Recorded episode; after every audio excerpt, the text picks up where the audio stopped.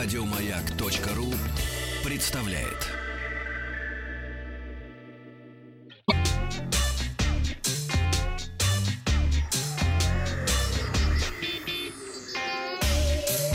Страна транзистория.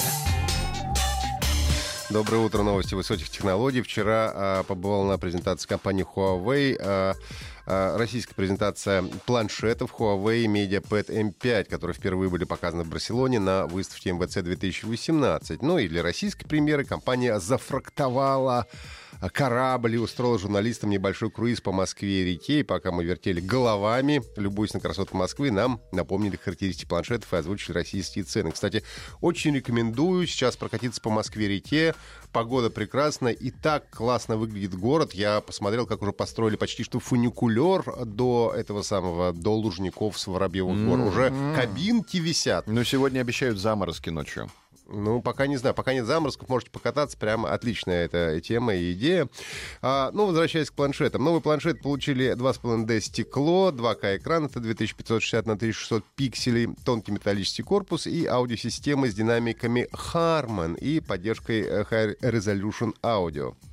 Всего в рамках серии было представлено три модели с диагональю 8,4 дюйма и 10,8 дюйма, а также еще одна 10-11-дюймовая модель Pro со стилусом M Pen в комплекте, распознающим до 4096 степеней нажима. То есть нажимай на стилус сколько хочешь. Будет тонко, будет толсто, будет как, как вам понравится.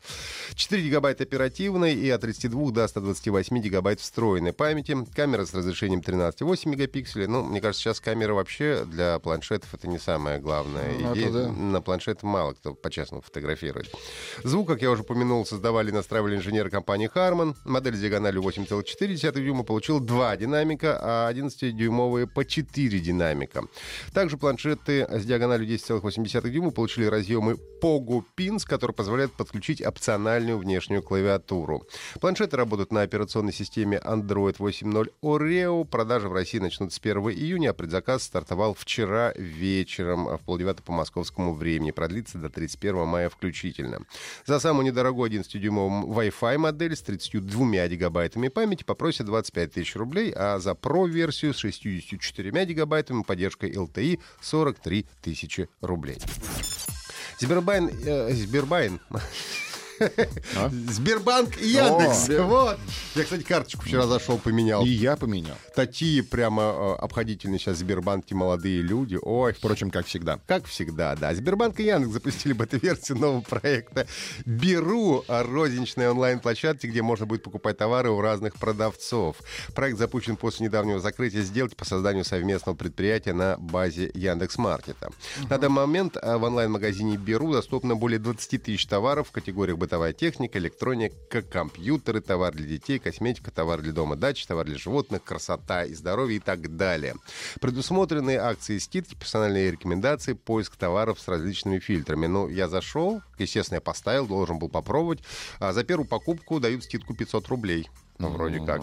Оплата э, возможна онлайн, по карте или по- при получении наличными или картой. Доставка по России осуществляется бесплатно. Для заказов от 3,5 тысяч рублей. Доставка для более, более мелких заказов обойдется 249 рублей курьером и 99 рублей до пункта самовывоза.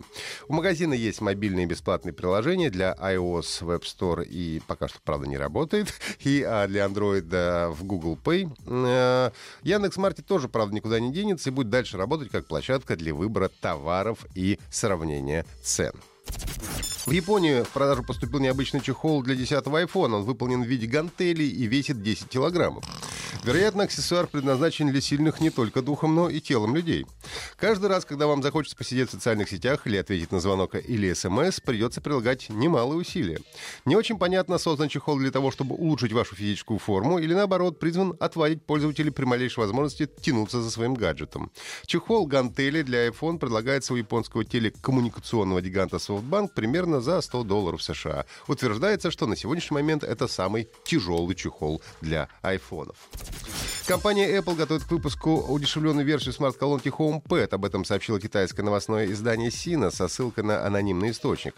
Смарт-колонка HomePad была оценена в 349 долларов США и, возможно, из-за высокой цены не пользуется слишком большим успехом. За первый квартал этого года было продано 600 тысяч устройств, но говорить о серьезной конкуренции с Alexa или Google Assistant за 50 долларов пока что преждевременно.